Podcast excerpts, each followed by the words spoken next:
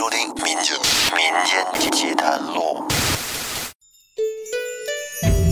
一个男人怕老婆，究竟可以怕到什么程度？怕到打不还手，骂不还口，怕到让自己的老父亲食不果腹，衣不蔽体，怕到惊天动地，泣鬼神，怕到从古至今再无他人。请听《聊斋志异》之马介甫。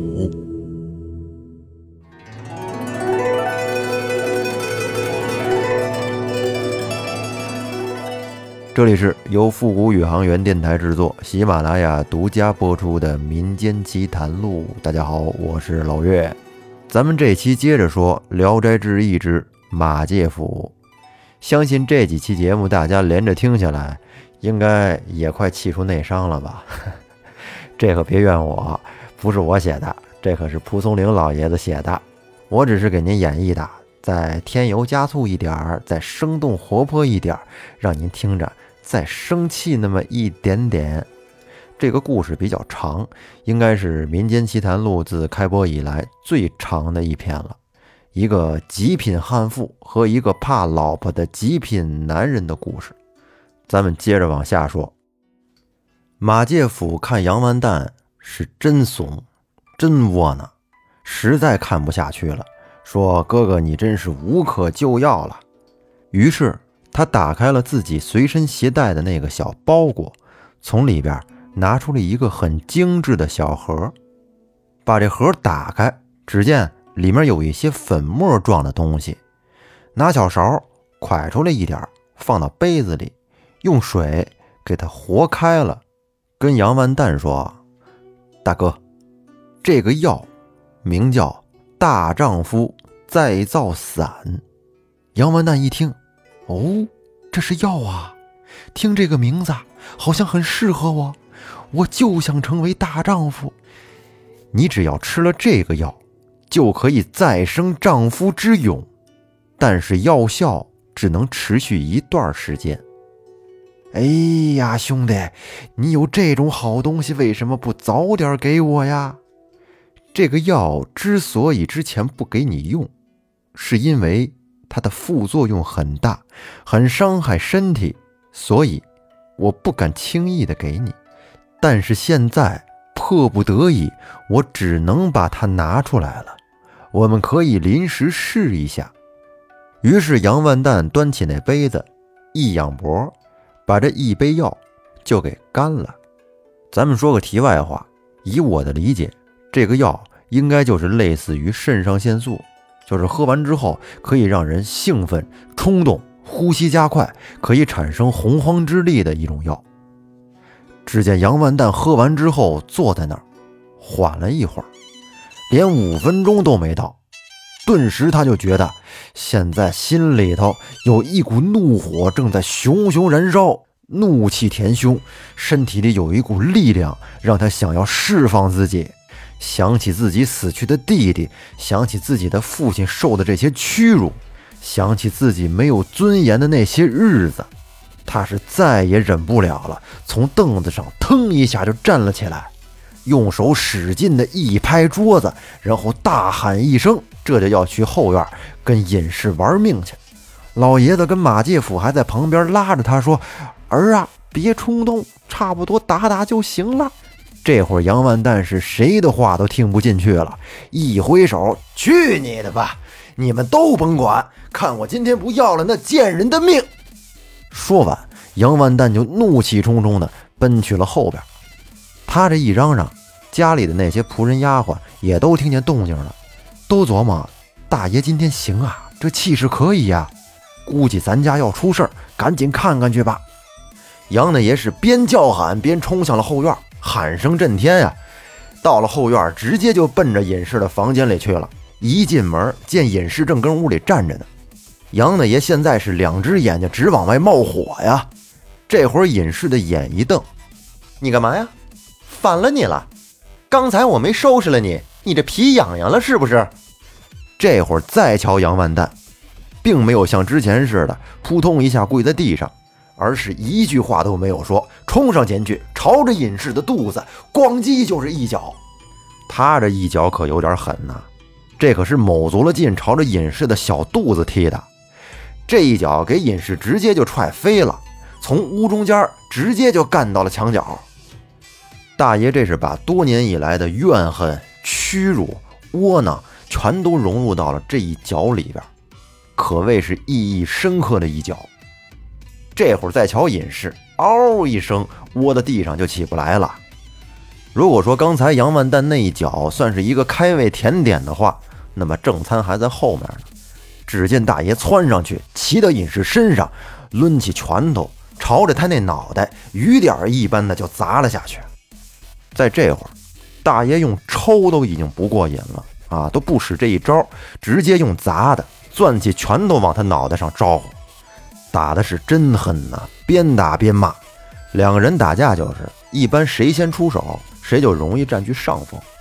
这几下子，说实话，给尹世抡懵了。他还没琢磨过味儿来了。今儿杨万蛋这是怎么了？吃了雄心豹子胆了，还敢上来打我？你别说，他这样还真挺有男子气概的。不过从认识他到现在，也没这样过呀。杨万蛋，你疯了！你敢打老娘？你看我不跟你拼了！杨万蛋是不停的往下打，根本就不给尹氏还手的机会。你拼了！我今天打的就是你，你这个无良的泼妇，让你也尝尝大爷我的厉害！再瞧尹氏那脸，已经被打得跟花瓜似的了，满脸血呀，肿得跟猪头似的。那身上也是青一块紫一块。但是隐士即便到这个份上，嘴里还是不饶人，还跟那骂杨完蛋呢，说杨完蛋。你今天要不就打死我！你要不打死我，等我缓过来，我弄死你！在这种情况下呀，你就别激火了。本身他都失去理智了，如果你说服软了，你求饶，或许呢，他打一会儿就不打了。但是隐士拿话一激杨万蛋，杨万蛋这下可就动了杀心了。他从他那腰里边把自己的那把佩刀给拔了出来。隐士一看，哟。还敢拿刀子？你敢杀我吗？我告诉你，你今天要是不杀了我，你就不是个男人。再看杨万蛋，这会儿目露凶光，拿着刀，二话没说，朝着隐士的大腿噗呲一下就扎了进去，然后顺势往下这么一划，竟然给隐士的大腿肉割下来一块。这块肉有多大呢？您可以把手伸出来，就跟您的手掌差不多大。是不是挺血腥的？隐士是万万都没想到，杨万蛋竟然能做出这种举动，给他疼的惨叫一声，差点没昏过去。咱说实话，这么着可比一刀结果了隐士要残忍很多。这会儿杨万蛋面无表情，把刚割下来的那块肉往旁边地上一扔，抬起刀来还要再往下割。这下隐士是真怕了。嘴也不硬了，躺在那是嚎啕大哭，请求杨万蛋饶恕。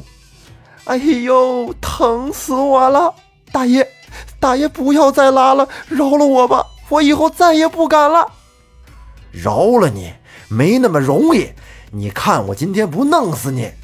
说完，他抬起刀又扎了下去。这会儿旁边家人看的可是有点害怕了，大爷今天可太凶残了。这是想把大奶奶给活剐了呀！得了，咱赶紧劝劝架吧，再不然就该出人命了。于是七八个下人一块上前，就把杨万蛋给拉住了。但是今天大爷状态奇好，这七八个人竟然还有点拉不住。他这劲儿怎么就这么大呀？还拼了命的想往前冲。就在这危机关头，马介甫过来了，上前用一只手抓住了杨万蛋的手腕，说。大哥，消消气，差不多就算了吧。再瞧杨万蛋，你们都别拦我，让我弄死他这个贱人，弄弄死他，让他欺负我，让让让我杀了他。大哥，行了行了，跟我去前面吧。杀杀不杀呀？甭杀了，走吧。然后杨万蛋就被马介甫拉到了他前面的房子里，到屋里喝了口茶，坐在那儿缓了缓。这药劲儿啊，渐渐的就过去了。这会儿再瞧杨万蛋，刚才那状态没有了，变得失魂落魄，马介甫就对杨万蛋祝福道：“说，大哥，恭喜你，终于又做回了男子汉。”杨万蛋说：“啊，我刚才干什么了？大哥，你忘了吗？你好好想一想，刚才在后院，你拿着刀。”杨万蛋好好的琢磨了一下，哦，好像还真是，我刚才要杀了那个贱人。对对对，大哥，做回男子汉就在此一举。哎呀，兄弟，你那个药可真是厉害呀，叫大丈夫再造伞，真让我有了丈夫之勇。你的药还有没有？都给哥哥。以后我只要是感觉男子汉的气势不够了，我就来一点马介甫说：“大哥，这个药啊，不能多吃，有副作用。而且，大丈夫再造伞可以救你一时，但是并不能救你一世。你之所以会害怕。”并不是一早一晚的事，是日积月累逐渐形成的。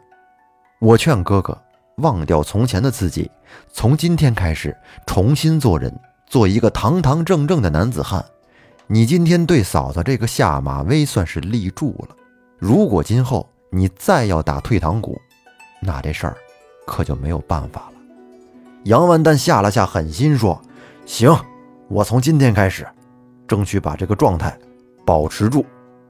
过了一会儿，杨万蛋说：“去后院看看隐士吧，看看伤的怎么样。”一到屋门口，还没进去呢，先咳嗽了一声，就这一声给隐士吓得双腿直哆嗦，这下是真怕了。杨万蛋进了屋，隐士赶紧让丫鬟给他扶起来，用膝盖跪着就迎了上去。这会儿大爷还想试试威力，假装抬起手来。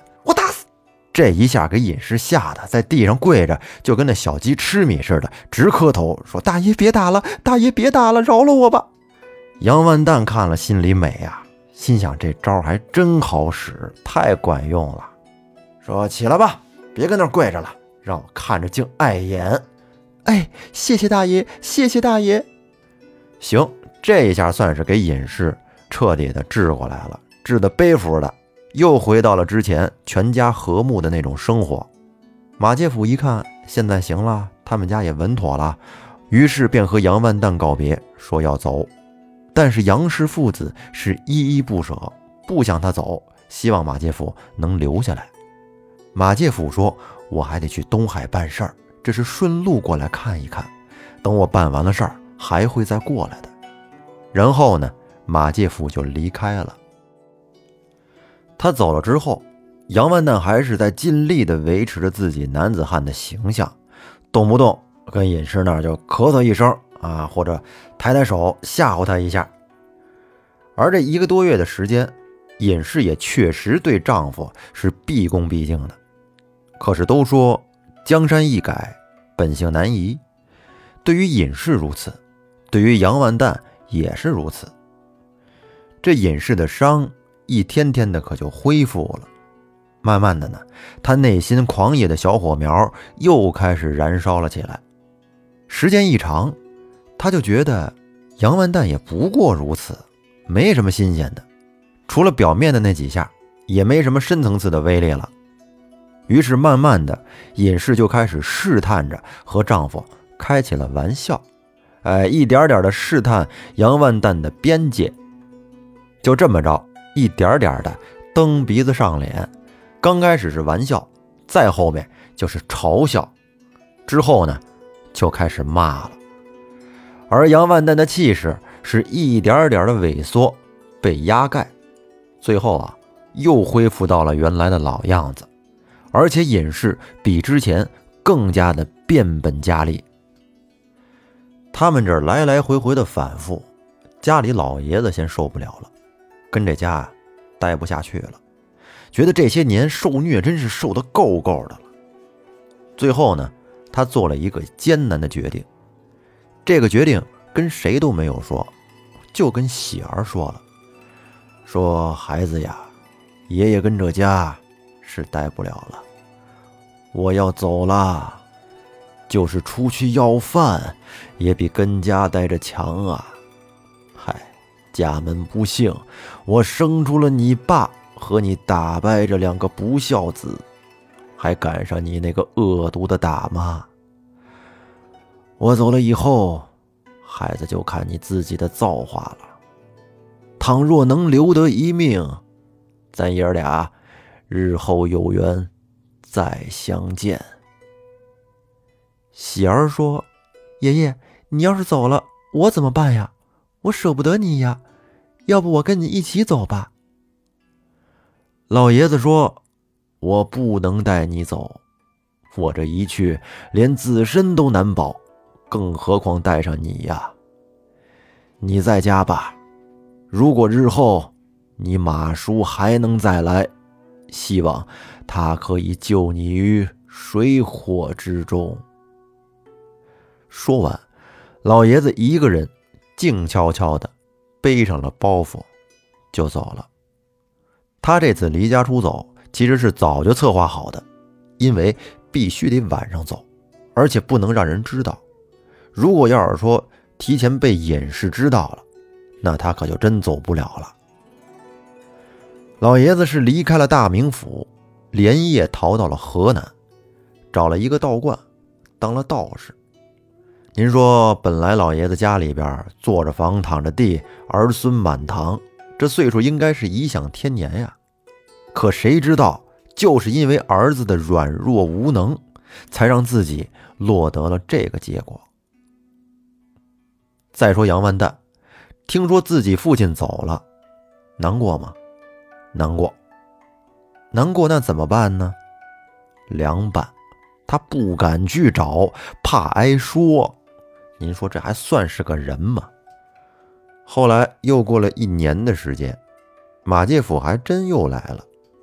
来到杨府，只见大门紧闭，咚咚咚敲门，和上回一样，还是仆人开的。一见马介甫来了，便慌慌张张的去后边通禀大爷知道。大爷赶紧战战兢兢的迎了出去。马介甫一看杨完蛋这畏畏缩缩的样儿就知道可能又坏事儿了。在行了礼、客套了几句之后，马介甫就问：“说老爷子在哪儿呢？拜见一下吧。”因为这个家对于他来说最惦记的也就是老爷子跟喜儿。他这一问，可给杨万蛋问堵心了，就怕马介甫提这茬。但是既然已经说到这儿了，那干脆就实话实说吧。